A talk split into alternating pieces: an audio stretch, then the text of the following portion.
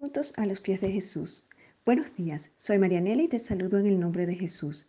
Siguiendo con la serie de medias verdades, esta es eh, la última parte de la serie y como se recuerdan en devocionales pasados hablamos sobre la naturaleza del chisme y su significado, cómo identificar el chisme en nuestras vidas, las consecuencias del chisme y realmente estoy siguiendo con esta serie porque incluso para mí ha sido difícil dejar este pecado y por eso he seguido investigando sobre el tema. Hoy evaluaremos entonces cómo podemos erradicar de nuestras vidas este pecado que a veces es silencioso pero muy destructivo para el cuerpo de Cristo.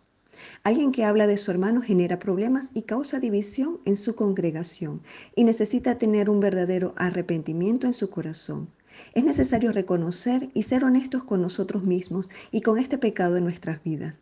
Reconocer que el chisme es un pecado y que esto no le agrada a Dios. No, no, nos debemos justificar diciendo que todo lo hemos hecho para ayudar a las personas. Todo lo que es hablar mal de otras personas, por supuesto que puede dañarlos. Y es chisme y es murmuración.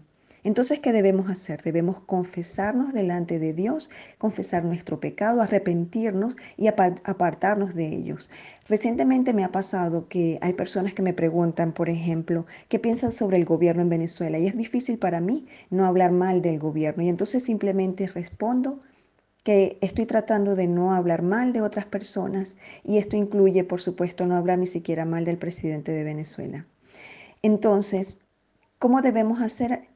Evitamos entonces contar algo negativo sobre alguien cuando ese alguien no está presente. Y si lo hacemos, entonces sabemos que estaríamos chismeando.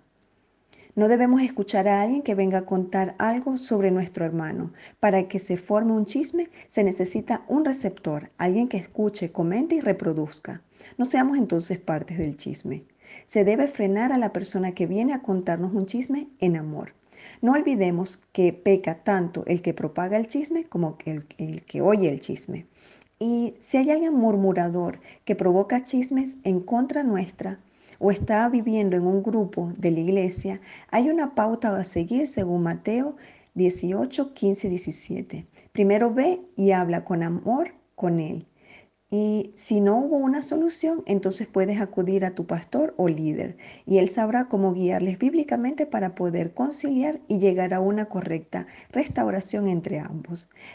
busquemos acercarnos al carácter del Maestro día a día. Meditemos en esta enseñanza que nos da el Señor Jesús en Lucas 6:45.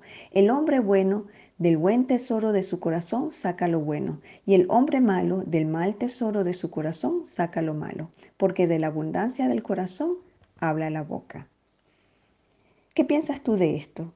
Puedes darnos tu testimonio u opinión en iglesialatina.com. Que tengas un día muy bendecido.